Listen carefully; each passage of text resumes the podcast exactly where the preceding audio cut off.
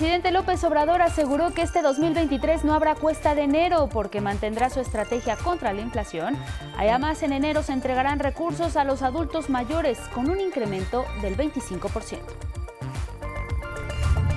El transporte público es una prioridad para el gobierno de la Ciudad de México, así lo aseguró, y por ello pusieron en operación 100 nuevos trolebuses de un total de 500 que habrá el próximo año. Beneficiarán a 100.000 usuarios diariamente.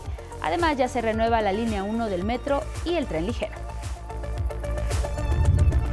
El gobierno federal entregará el próximo año más de medio billón de pesos a 25 millones de familias beneficiarias de los programas del bienestar. También anunció que se terminará a tiempo la construcción de más de 2.700 sucursales del Banco del Bienestar. En el mundo, el Comité Legislativo de Estados Unidos solicitó levantar cargos penales en contra de Donald Trump al considerar que instigó a sus partidarios a tomar por asalto y con violencia el Capitolio.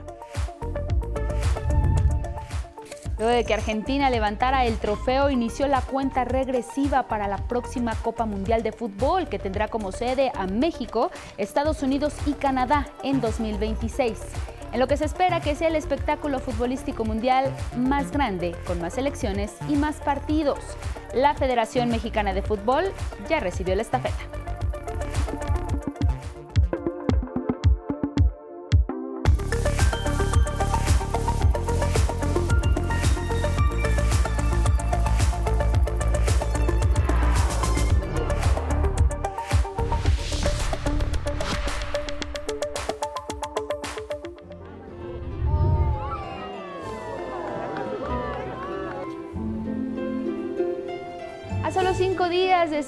La Navidad en todo el mundo lo comienzan a festejar a su manera. En la región italiana de Umbría hay una exhibición flotante en forma de árbol de Navidad. Está compuesta por 165 postes de apoyo, 7 kilómetros de cable eléctrico y 2.600 luces perimetrales. Se encendieron en las aguas del lago Trasimeno. También se encendió uno de los árboles de Navidad más grandes del mundo, colocando en la ladera del Monte Ingino. Está compuesto por más de 800 luces y todo esto ocurre frente a una nutrida audiencia de turistas y lugareños.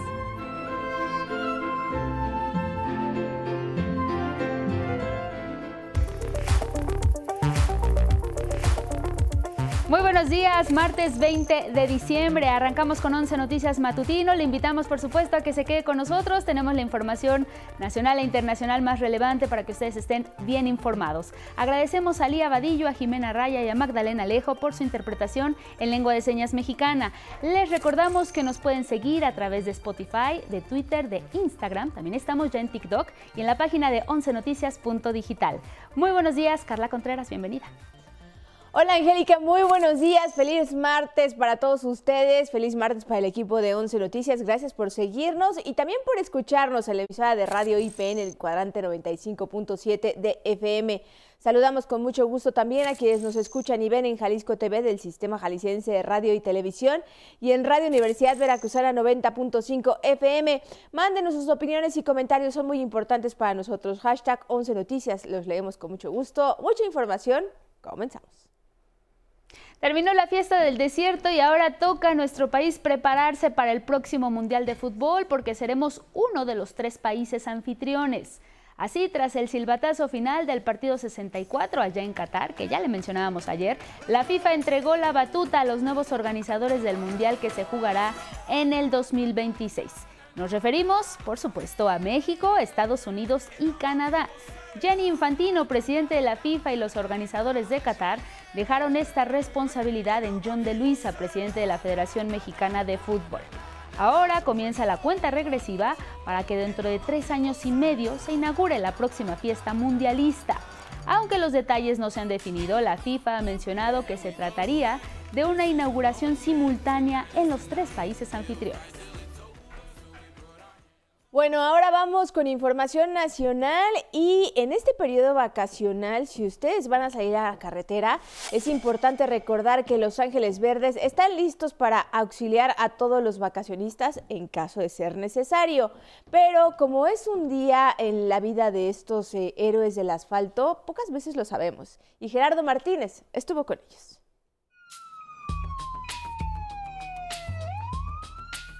La jornada laboral de los elementos operativos de Los Ángeles Verdes es de 8 a 8, todos los días. Cuando se les necesita, aparecen en el momento preciso. Pues no creíamos que fuera así de rápido. Tienen a su cargo tres grúas y 16 unidades con las que se abarca la autopista México-Puebla, México-Pachuca, México-Tulancingo, México-Querétaro, México-Cuernavaca, México-Toluca y el circuito mexiquense. En esta ocasión, en su camino, encontraron a Jesús. Y la camioneta se apagó totalmente. Le empezamos a checar. Anteriormente ya se había descompuesto la camioneta. Le checamos lo que se había checado anteriormente, pero pues no dimos con, el, con la falla. Se te tronó el arnés. Lo vamos a añadir para que puedas llegar. Mario tiene 46 años de edad y 25 de trabajar en Ángeles Verdes. Para él, todos los días son distintos. ¿Qué es lo que tiene? Se rompió un cable del encendido electrónico del distribuidor. Aquí. Se va a añadir el cable que se trozó hacia el arnés para que pueda continuar su destino. Arreglar el desperfecto de forma momentánea tomó 15 minutos. ¿Qué pensaron cuando llegaron Los Ángeles Verdes? Pues a lo mejor en que nos iban a... Bueno, no, que nos iban a auxiliar. Y Jesús retomó su camino. Traemos matracas de 3 octavos, de media, dados de entrada de un cuarto. El recorrido por turno es de 100 a 140 kilómetros diarios. Saben mecánica automotriz y tienen la herramienta indispensable para apoyar a quien lo requiera. Nosotros traemos herramienta, llaves españolas, un probador de corriente, algún cable que tengamos la necesidad de instalar, poner el motoventilador, un fusible, puentearlo, se conecta en esta parte trasera. Y en automático est- estamos pasando corriente al vehículo que estamos abanderando o apoyando. Del último servicio no pasaron ni 15 minutos para que surgiera otra emergencia y la adrenalina. Nos acaban de informar vía telefónica que este, se acaba de estrellar un tráiler. Se pasó derecho, se quedó sin frenos. Y procedemos a ver este, qué lo podemos apoyar. En menos de 10 minutos se encontró esta escena en la caseta de la autopista México-Toluca. No hubo víctimas mortales, pero sí dos lesionados, daños materiales y desconcierto. No tengo ni idea, mi jefe. ¿No? No tengo ni idea. Yo venía normal y sentí el impacto y todo voló. No supe ni. ¿Esta camioneta usted la traía? Sí, yo traigo esta. Ajá. Pero no sé ni, ni qué pasó. Yo, la verdad, venía. Estaba normal. Nomás que. No sé. No supe ni qué onda, mi jefe. ¿Ya había cruzado usted la caseta No, no, no, no. Yo estaba en la. esperando. esperando? Yo estaba a espera para pasar la caseta. Y de ahí ya no supe ni.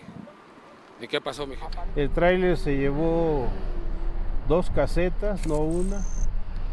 Iba cargado, se ve que trae ahí tambos de aceite y este, se impactó contra el cerro, llevándose dos vehículos.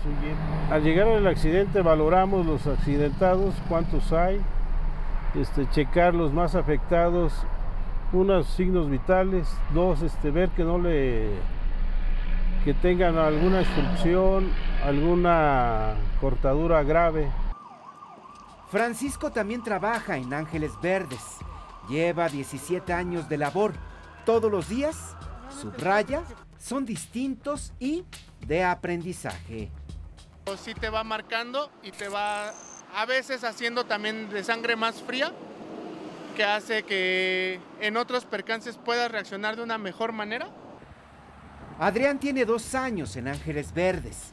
Dice que toda medida de precaución nunca está de más incluso al cambiar una llanta en carretera. Si es una llanta, obviamente no podemos tener una grúa a la mano, pues con un gato subirlo, tratar de arrimarlo para liberar el espacio, lo más rápido que se pueda de todos, exactamente, porque sabemos que pues, los fierros son fierros, eso es como se hace, se repone, pero pues las vidas o la salud de las personas pues es lo que hay que tener en cuenta.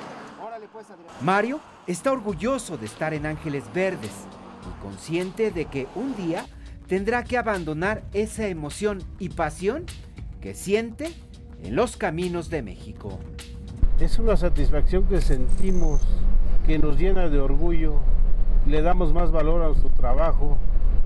El simple hecho que nos diga el turista muchas gracias, quedó mi carro, es una satisfacción impresionante. Aquí seguiremos trabajando mientras tengamos fuerzas. Aquí se cumple un ciclo. En la próxima entrega hablaremos del número telefónico 078 y la aplicación para celular Ángeles Verdes en estas vacaciones. En las imágenes Jorge Bejarano, 11 Noticias, Gerardo Martínez Fernández.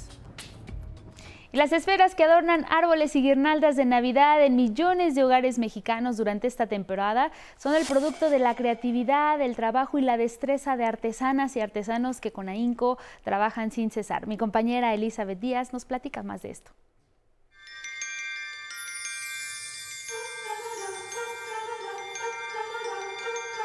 Es tierra de artesanos que en esta época del año obsequian a México y al mundo su creatividad y pasión.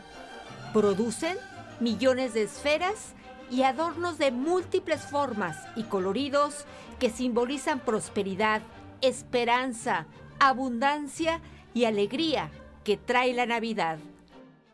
Son más de 400 talleres en Chignahuapan. Como tal, este Chignahuapan ya es un mundo de esferas, ¿no? Por eso parte de los significados de Chignahuapan.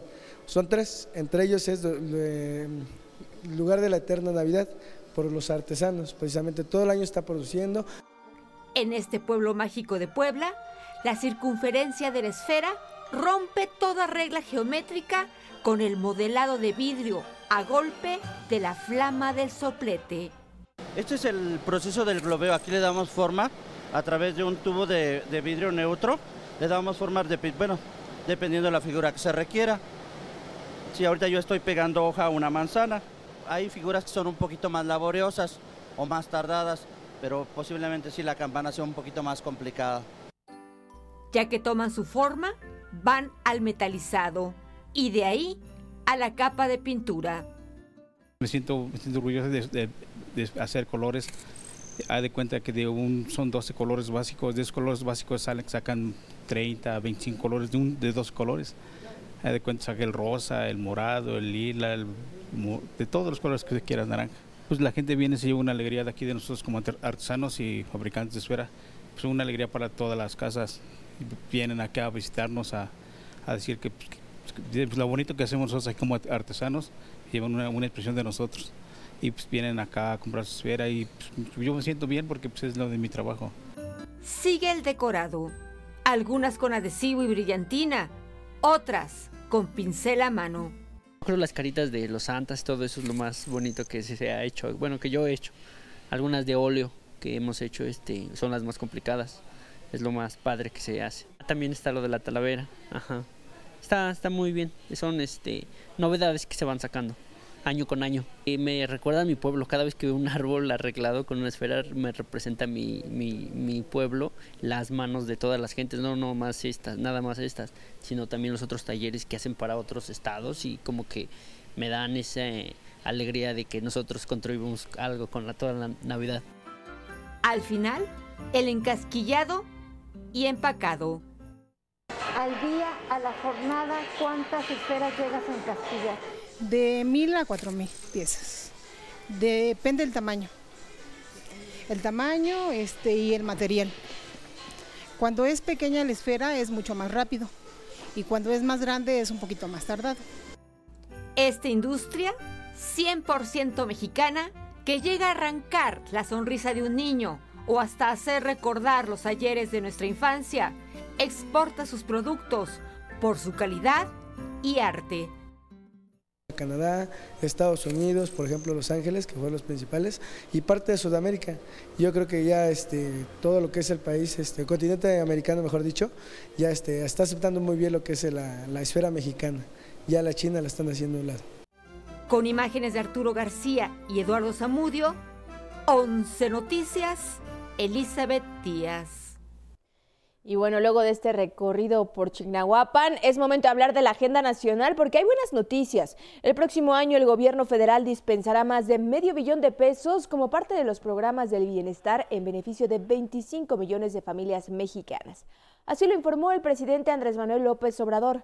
Para lograr este objetivo y entregar directamente los recursos a los beneficiarios, garantizó también que se terminará a tiempo la construcción de las más de 2.700 sucursales del Banco Bienestar.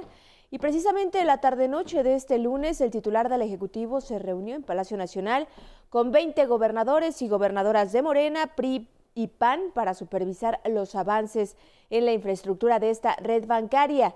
En el encuentro, los mandatarios estatales se comprometieron a facilitar la construcción de los bancos del bienestar. Y puedo decir que en el caso de nuestro estado estamos al 100 con los terrenos que nos corresponde conseguir para eh, entregarlos a Sedena, que será la responsable de de construirlos. Creo que es una muy buena ayuda para la gente que está en lugares alejados de la zona metropolitana. Y luego de los festejos de estas fechas, no pocos deberemos enfrentar el inicio de año con la llamada cuesta de enero. Mi compañero Armando Gama nos cuenta lo que refirió el presidente López Obrador al respecto.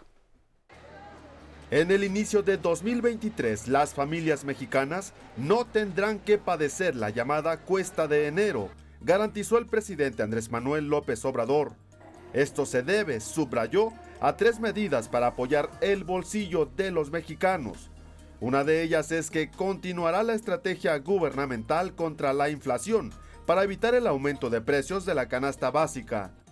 Todo esto es para que estemos contentos. Y la gente está bastante, bastante contenta.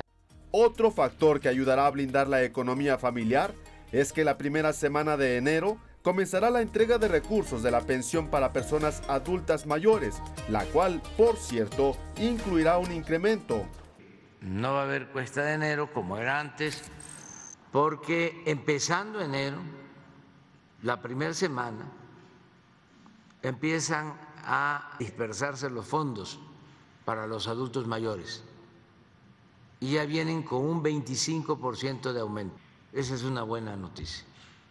Los beneficiarios que ahora reciben 3.850 pesos bimestrales, a partir de enero se les entregará 4.800 pesos, un aumento de 950 pesos. Aunado a ello, destacó el presidente que todos los trabajadores del Estado recibieron puntualmente su aguinaldo que por ley les corresponde. En caso del gobierno, el informe que tengo es que se ha cumplido con todos los trabajadores. Eso sí, López Obrador hizo algunas recomendaciones para cuidar las finanzas familiares.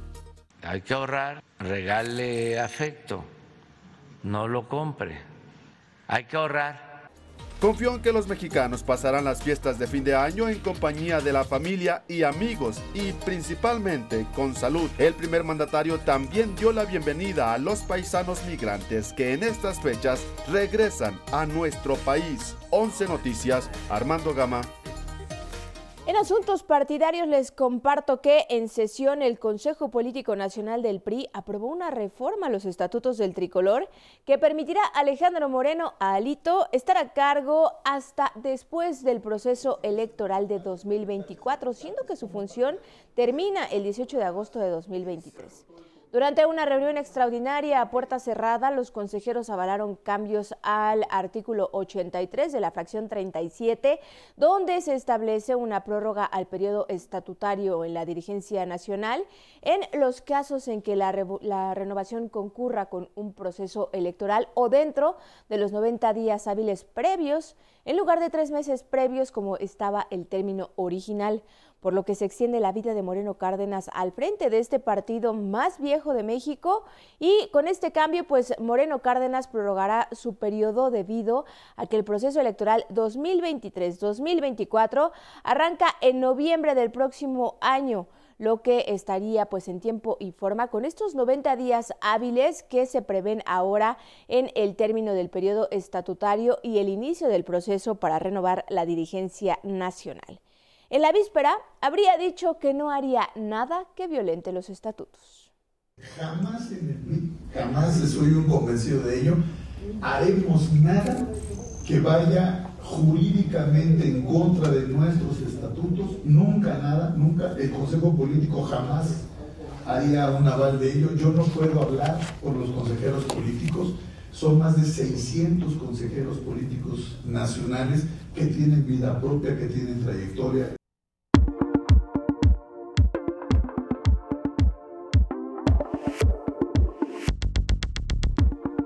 Muy buenos días, ahora vamos con la información deportiva y vamos con el emparrillado, semana 15 de la NFL y revisemos algunos de los resultados de esta jornada. Los Bills de Buffalo derrotaron 32 a 29 a los Delfines de Miami y se coronaron en la división este de la conferencia americana. Con esto aseguraron lugar en los playoffs. Por su parte, los jefes de Kansas City consiguieron el título de la División Oeste al vencer a los Tejanos de Houston 30 a 24. En la conferencia nacional, aún con la derrota ante Jacksonville, los Vaqueros de Dallas consiguieron el pase a playoffs al igual que las Águilas de Filadelfia. El encuentro de Green Bay contra los Rams de Los Ángeles cerró la semana 15 y sorpresivamente despertaron los empacadores que llevaban una temporada verdaderamente para el olvido y al final ganaron 24 a 12. Ya está aquí la información deportiva. Angélica. Gracias, Gabriel. Te vemos mañana. Nos vamos a una pausa. Quédese con nosotros al regresar nuevas unidades del trolebús.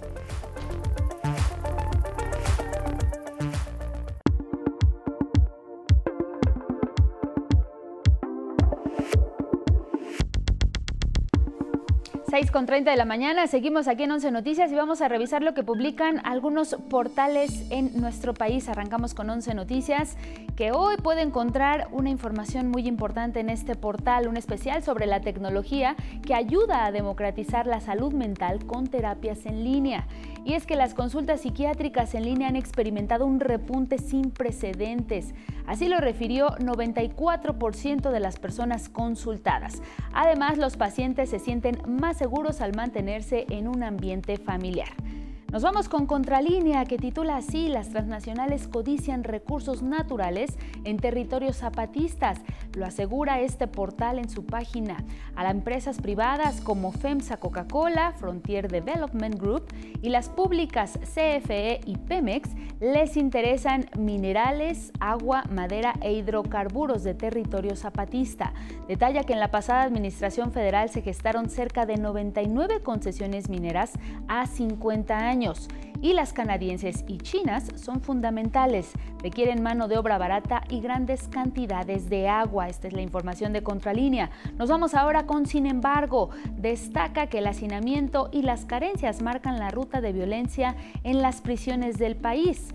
Detalla que intentos de motines y hechos violentos se registraron en las últimas semanas en centros penitenciarios de Sinaloa, Baja California y Zacatecas. Además, civiles armados entraron al de Coyuca, esto en Guerrero, para liberar a un hombre detenido por secuestro es lo que nos presenta esta mañana, sin embargo. Y bueno, nos vamos a otra información y es que la movilidad en la Ciudad de México es un aspecto fundamental para millones de capitalinos que se trasladan todos los días. Todos ellos ahora tienen mejores opciones de transporte. Veamos. La zona norte de la capital del país cuenta con más y mejor movilidad.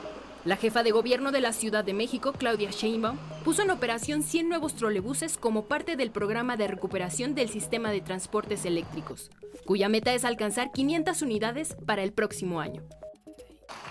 Ahora llevamos 318 trolebuses nuevos y estamos adquiriendo ya 102 trolebuses más y vamos a llegar a 500 trolebuses el próximo año recuperando completamente el sistema de transportes eléctricos que estaba abandonado. Tenía 40 años que no se compraba un nuevo trolebús.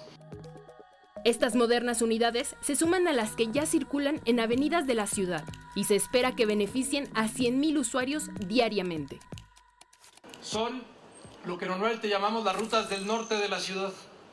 Dos de ellas que tienen terminal en el Rosario, una sale de Chapultepec, otra llega hasta el Rosario, otra sale de el aeropuerto o Boulevard Puerto Aéreo y llega hasta el Rosario. Shane Bampardo recordó que en esta administración una de las prioridades es el transporte público. Por ello es que se renueven la totalidad de la línea 1 del metro, así como las vías del tren ligero que va de Xochimilco al Estadio Azteca. Con imágenes de Jorge Bejarano y Carlos Izquierdo e información de Atlante Muñoz, 11 Noticias. Bueno, y en esta fría mañana les recomiendo que si van a salir de casa, tomen nota porque ya está con nosotros Ismael Marcelo en su sección del estado del tiempo.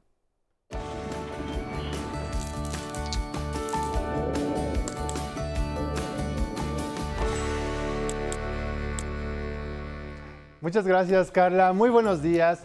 Los saludo con mucho gusto esta fría mañana, como lo mencionan, en todo el país. Y como podemos observar en la imagen de satélite, esta condición es generada por el paso del Frente Frío 18, que interaccionará con un canal de baja presión en el Golfo de México, originando lluvias muy fuertes, nieblas y evento de norte en las costas de Tamaulipas, Veracruz e Istmo y Golfo de Tehuantepec. Pasamos al pronóstico por regiones. Como les anticipaba, se pronostican lluvias muy fuertes en Veracruz, Oaxaca, Chiapas y Tabasco, densos bancos de niebla, así como un norte de 60 a 80 kilómetros por hora y oleaje de 2 a 3 metros de altura en las costas de Veracruz y Golfo de Tehuantepec. La masa de aire frío que impulsa el Frente 18 ocasionará este martes bajas temperaturas y heladas con densos bancos de niebla en el norte del país. También tendrán viento del norte con rachas de hasta 80 kilómetros por hora en las costas de Tamaulipas. Cielos despejados y temperaturas frías experimentarán nuestros amigos del noroeste mexicano. Además, se prevén vientos de 40 a 50 kilómetros por hora en la península de Baja California y en las costas de Sonora. Mismas condiciones del cielo tendrán en el occidente mexicano, aunque por la tarde los termómetros se acercarán a los 35 grados en costas de Nayarit, Jalisco, Colima y Michoacán. Y aquí en el centro del país amanecemos con ambiente muy frío y heladas en zonas altas de la región. Preste atención, porque para este fin de semana le anticipo lluvias, temperaturas muy frías y posible caída de nieve o agua nieve en zonas altas que rodean al Valle de México. El agua es el recurso natural más importante con que contamos los seres humanos y por ello su monitoreo desde el espacio se ha vuelto estratégico y más ahora que hay una nueva herramienta para lograrlo. Mi compañero Alejandro García Moreno nos tiene la historia. Un cohete de SpaceX ya puso en órbita el satélite para topografía del océano y la superficie del agua, el SWOT. Es la herramienta más avanzada para monitorear con gran precisión todo el agua disponible en la superficie de nuestro planeta. Me gustaría ver una imagen de toda la cantidad de agua que fluye desde todos los ríos del mundo hasta el océano y todo visto desde el espacio. Um, Podemos tener una animación donde nos lo muestre, también algo como un modelo, algo que creamos, pero ahora tendremos datos reales que nos van a dar información de cualquier sistema de ríos en todo el mundo y nos van a indicar cuánta agua está fluyendo justo ahora. Realizará al menos dos barridos de todo el planeta cada 21 días. Así, los investigadores elaborarán modelos más detallados de las corrientes oceánicas y conocerán semana a semana cómo se modifica la cantidad de agua en ríos, lagos y presas. Una de las cosas que el satélite SWOT hará es poner más cerca de las costas de lo que hemos podido estar con otras observaciones satelitales. Muchos otros satélites han tenido una gran dificultad de monitorear las zonas costeras por el tipo de tecnología que usaban. Los pulsos de radares que emplean pueden tener imprecisiones entre la tierra firme y el océano. El satélite SWOT va a tener un gran avance en este punto. Nos permitirá ver con gran detalle y mucho más directo las diferencias entre la Tierra y el océano. La misión SWOT está diseñada para operar al menos durante tres años, tiempo suficiente para estudiar la mecánica hidrológica del planeta y las consecuencias que tiene el cambio climático sobre el agua. Los satélites no duran para siempre, pero tres años de datos nos van a poder decir cuál es el estado del planeta justo ahora. Podremos observar tres ciclos desde el invierno, primavera, verano y otoño.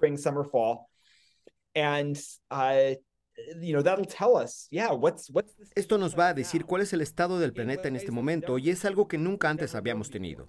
11 Noticias. Alejandro García Moreno. Cielo nublado sin lluvias se pronostica en Cadereyta, Nuevo León. La mínima es de 9 y la máxima de 22.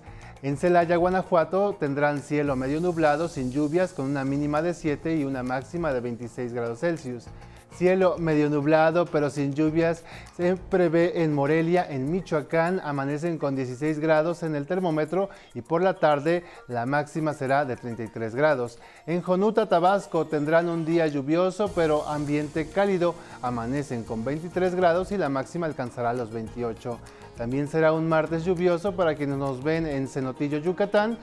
La temperatura mínima es de 18 y la máxima será de 31 grados Celsius. Les recuerdo que puede consultar el estado del tiempo para su localidad en el portal del Servicio Meteorológico Nacional de la Conagua. Busque la opción pronóstico meteorológico por municipios o también escríbanos a arroba 11 Noticias TV si desea que su ciudad o municipio aparezca en esta sección. Esta fue la información del estado del tiempo. Que tengan un excelente día.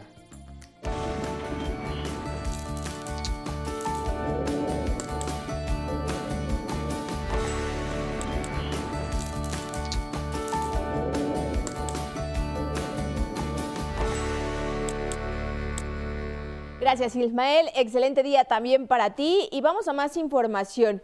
Este lunes el mundo alcanzó un acuerdo muy importante que promete cambiar el rumbo de la destrucción histórica y sistemática de los ecosistemas.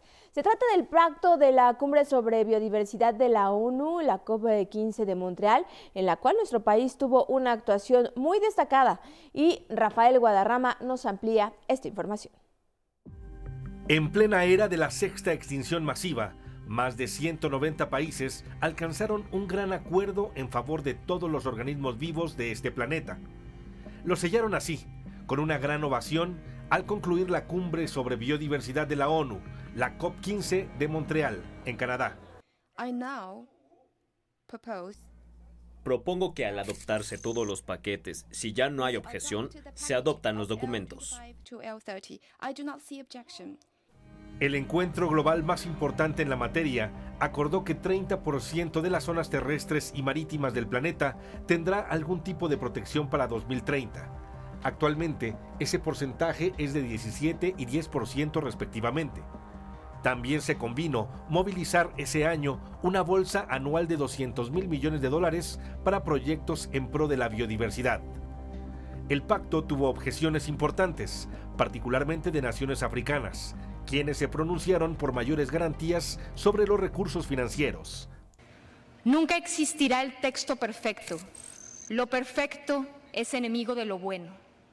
México considera que este y los cinco, seis documentos presentados cuentan con la misión y son consistentes con las necesidades y preocupaciones prioritarias de los países que contamos con la mayor biodiversidad en el planeta. En espacio se ha recurrido a la violencia en contra de nuestro texto y la historia no nos lo perdonará.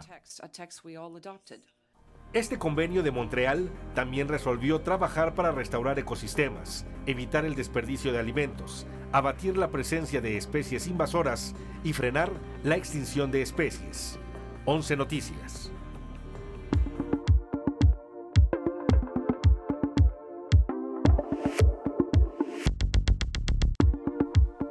Y vamos con información cultural. Ya le platicábamos ayer de la verbena navideña que está aquí en la Ciudad de México, en el Zócalo Capitalino. Mi compañera Saraí Campech nos cuenta qué es lo que se encontró ayer en el arranque de las vacaciones.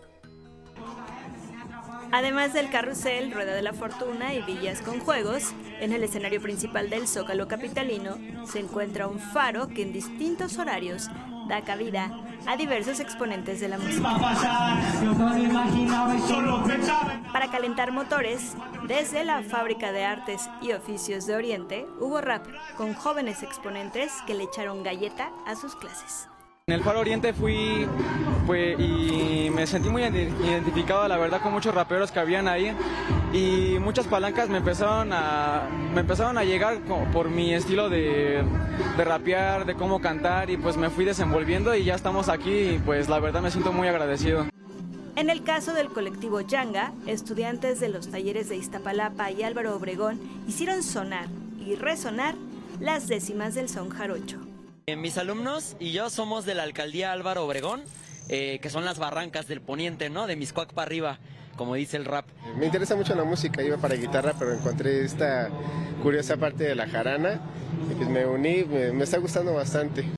La experiencia y un género que pocas veces se presenta en conciertos masivos llegó a través de las voces de la soprano Lidia Rendón, así como los tenores José Luis Duval y Rafael Jorge Negrete. Muchas de las personas en el Zócalo no han tenido la oportunidad de, de, acercarse a las voces operísticas, aunque vamos casi todo el tiempo con un repertorio popular, pero vamos a interpretar algunas piezas de ópera y es, es, esa es la misión, llevarle al público porque la música es para todo el mundo. Serie de gratas sorpresas para el público que desde distintos lugares llega al centro histórico de la Ciudad de México.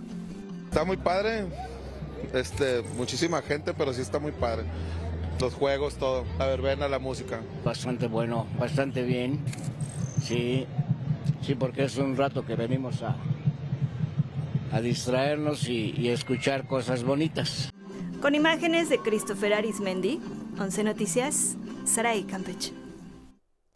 Y el que también se viste de los colores navideños es el Instituto Politécnico Nacional y el Centro Cultural Jaime Torres Bodet, donde el árbol navideño iluminó el entorno de la Unidad Profesional Zacatenco para dar la bienvenida a estas fiestas decembrinas. Ahí estuvo Luis Améndez y esta es su historia.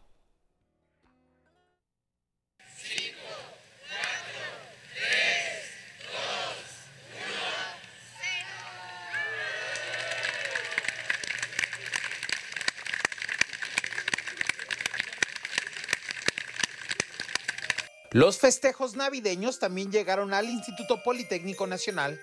El corazón de la Plaza Roja del Centro Cultural Jaime Torres Bodet se llenó de luz con el encendido del árbol. El director general del IPN, Arturo Reyes Sandoval, mandó un mensaje a toda la comunidad que a diario hace del Politécnico su segundo hogar. Lo que encuentro más importante de estas fechas es precisamente esta reunión con familiares y con los amigos de toda la vida, pero también con nuestras compañeras y compañeros de trabajo, porque el Instituto Politécnico Nacional lo podemos considerar como nuestro segundo hogar. Para los festejos navideños, el IPN ha preparado diversas actividades, entre ellas una pastorela y un espectáculo de danza. Entonces lo que queremos hacer con la pastorela es eso, por medio de un divertimento, de una farsa, que entiendan que el mal o el bien está en nosotros. Nadie nos viene a defender, nadie nos viene a atacar, nosotros somos y debemos empezar por ello. El arte siempre va a ser conexión y compartir, entonces nosotros más que gustosos que los auditorios estén llenos, que el público regrese a las butacas. Acompañados por el director de Canal 11, Carlos Brito, estudiantes, maestros, administrativos y hasta los pequeños invitados celebran estos tiempos. Lo que más me gusta es cuando aprendieron las luces. Me gustan los regalos, los dulces, pero sobre todo estar con la familia. Las funciones de la pastorela y del espectáculo de danza continuarán este martes 20 a las 19 horas en el auditorio Alejo Peralta. La entrada es abierta a todo el público y gratuita. A todas y todos ustedes les deseo una Nochebuena llena de alegría y que el amor y la fraternidad reinen siempre en cada uno de sus hogares. Muchas felicidades a todas y todos. Con imágenes de Eugene Pasol, 11 Noticias, Luis A. Méndez. Los musicales de Broadway son una interesante propuesta con mucho ritmo. Cuatro actores parodian con gran sentido del humor todo lo referente al mundo del teatro y lo que rodea. Al ritmo de la música de Los Miserables, José el Soñador y Chicago, cuatro actores acompañados de un pianista parodian todo lo referente al teatro y la vida que nos rodean en los musicales de Broadway. Es una parodia eh, de la vida de la gente que hacemos y nos dedicamos al teatro. Este es un lugar donde vas a venir a ver un espejo de la realidad. Entonces, pero a través de la comedia. Entonces, eh, es una cosa muy divertida y a través de canciones de musicales de Broadway. Los musicales de Broadway es un espectáculo de revista que fusiona la música de obras icónicas con temas de actualidad. Hablamos del fútbol, hablamos de la vida en pareja, de las redes, de todo, pero es, o sea, pocos se atreven a decir la realidad de las cosas de una manera divertida como lo hacemos aquí en los musicales de Broadway. El director Álvaro Cerviño refresca el proyecto que la familia Fábregas trajo de Nueva York en los años 90. La idea surgió en Nueva York eh, con un show que se llama Forbidden Broadway, que es más o menos el mismo formato y me dieron la responsabilidad de coescribirlo con Alejandro Oribe y de dirigirlo. Yo lo he dirigido en todas sus versiones y ahora ya lo escribo solo desde hace unos buenos recalentados. En un formato de show ambulante, Majo Bernal, Mina Cerviño, Manu Bermúdez y Jorge Mejía cautivaron a todo el público al interpretar más de 30 canciones.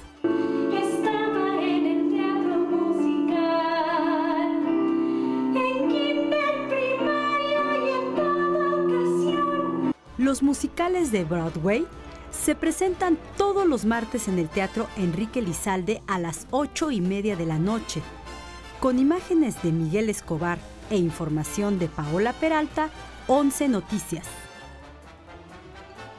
En más asuntos culturales, les recuerdo que los martes son de entrada gratuita a los museos de Durango, así es que preparen su visita al Museo de Arqueología Ganot Pechard en el Arte Moderno Guillermo Cisneros o el Museo de Historia y Arte Contemporáneo Palacio de los Gursa. Estos espacios abren sus puertas desde las 11 de la mañana hasta las 6 de la tarde. Las voces del Palacio de Cantón es el videomapping que da cuenta de los 112 años de uno de los recintos emblemáticos de Mérida, Yucatán. Este 20 y 21 de diciembre podrán presenciar este espectáculo en punto de las 7 de la noche con 30 minutos y la entrada es libre. Y en el norte, allá en Chihuahua, desde ahí para el mundo, sucederá el concierto Banda de Selección El Recital, que reunirá a las agrupaciones juveniles e infantiles del estado en el Teatro Hidalgo, allá en Parral, Chihuahua así como en la página de Facebook Cultura Chihuahua.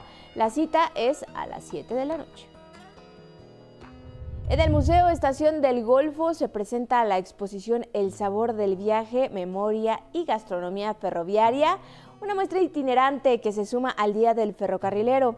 La entrada es libre en un horario de 10 de la mañana a las 18 horas y la cita es hasta el 5 de febrero.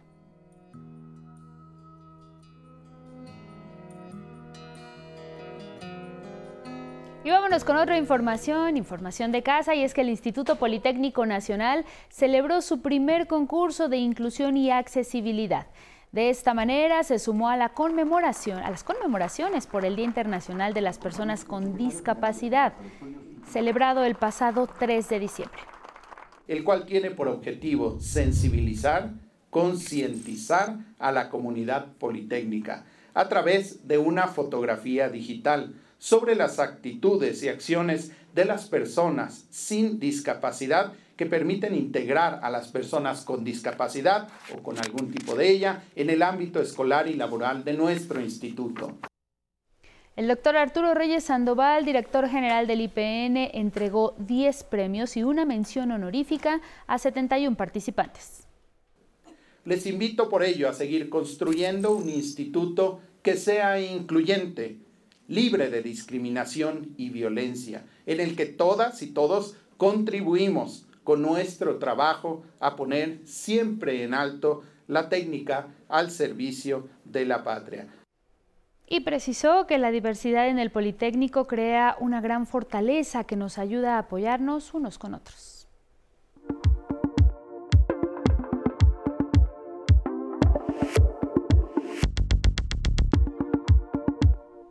Y es momento de enlazarnos con Ángel Gómez, él es director de grandes festivales de la Secretaría de Cultura de la Ciudad de México, que nos va a hablar sobre las actividades de Sembrina que se llevan en el Zócalo Capitalino con motivo de las fiestas de fin de año, pero también en el resto de la Ciudad de México. Muy buenos días, Ángel, bienvenido.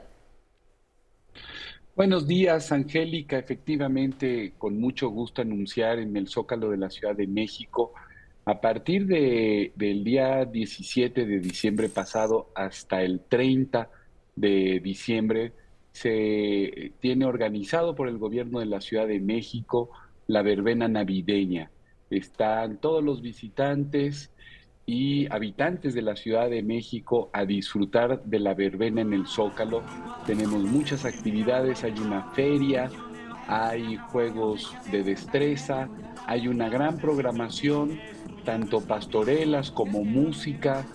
Todos los días los esperamos en el Zócalo con muchas actividades festejar con familia, con los amigos en estos días. Argel, eh, sabemos que estas actividades son gratuitas, así lo han eh, anunciado las autoridades y es esto motivo para que muchas personas puedan acudir. Nos platicas un poquito, ya decías juegos de feria, pero ¿qué, es, qué más van a encontrar las personas que quieran ir? Y también si nos puedes detallar un poco cuáles son los horarios y la dinámica de ingreso, es decir, eh, hay horarios para, para que puedan ingresar las personas? ¿Hay dinámica de cupo? Si nos platicas un poco de ello. Con mucho gusto. La verbena está abierta desde las 10 de la mañana. Los juegos mecánicos operan de 10 de la mañana a 6 de la tarde.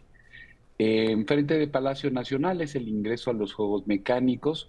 Efectivamente, cada 20 minutos entran grupos de 150 personas. Y también comentarles que tenemos una amplia programación musical, también pastorelas. Estas tienen lugar a la una y a las cinco de la tarde y la programación artística a partir de las seis de la tarde. Hoy mismo tenemos una pastorela monumental de la, eh, del ballet de Amalia Hernández a las nueve de la noche, así que ahí los esperamos. La, la verbena en general termina a las nueve de la noche entonces pueden ir en el transcurso de todo el día.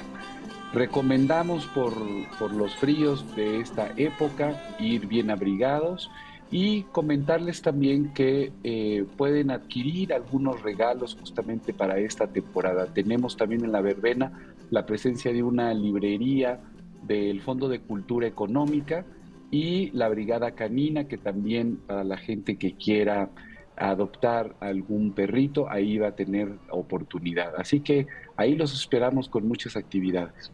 Argel, eh, un anuncio que también llamó mucho nuestra atención es la proyección de la película Pinocho de Guillermo del Toro. Cuéntanos sobre esto, también cuál va a ser el cupo para que las personas puedan disfrutar de esta película. Sí, efectivamente, para la clausura de la verbena navideña en el Zócalo, vamos a proyectar la película Pinocho de Guillermo del Toro. Es el día 30 de diciembre a las 6 de la tarde y por supuesto que bueno, el Zócalo es muy grande, así que no tenemos un cupo limitado. Es gratuito, así que los esperamos en la clausura de la verbena navideña el 30 de diciembre a ver esta magnífica película. Y de forma muy breve, Argel, si nos puedes comentar, esto es en el Zócalo, pero también se prepara un gran concierto para finalizar el año. ¿Nos platicas de esto? Sí, el día 31 de diciembre. Los esperamos a celebrar la llegada del año nuevo en Avenida Paseo de la Reforma, eh, a bailar y a disfrutar a Los Ángeles Azules.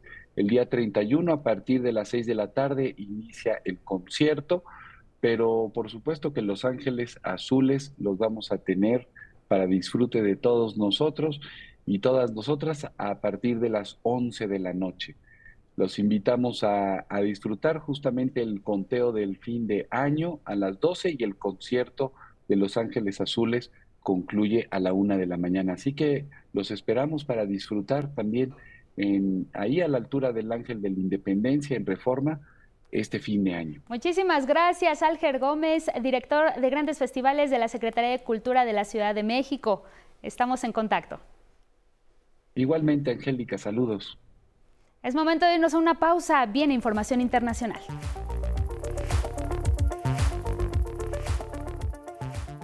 Bien, y de regreso a nuestro estudio y antes de despedir nuestro noticiero, le informamos de algunas concentraciones que habrá en la Ciudad de México para que las tome en cuenta. Pensionados y jubilados de la Policía Auxiliar de la Ciudad de México se concentrarán en punto de las 10 de la mañana con 30 minutos en la sala de, previsión en la misma corporación para exigir el pago de la gratificación correspondiente al fin de año del 2022. Trabajadores del Instituto Nacional de Antropología e Historia se reunirán a las 8 de la noche en la Coordinación Nacional de Arqueología para demandar también sus prestaciones de fin de año, así es que habrá algunas complicaciones. Tómalo en cuenta, que tenga excelente martes y nos vemos mañana muy temprano en punto de las 6 de la mañana. Que tenga buen día. Vaya, Angélica. Gracias Carla Contreras y gracias a ustedes, a quienes nos siguieron a través de Radio Instituto Politécnico Nacional, a través de todas nuestras redes sociales. Quédese en nuestros siguientes espacios informativos y también quédese en la señal del 11. Muy buenos días.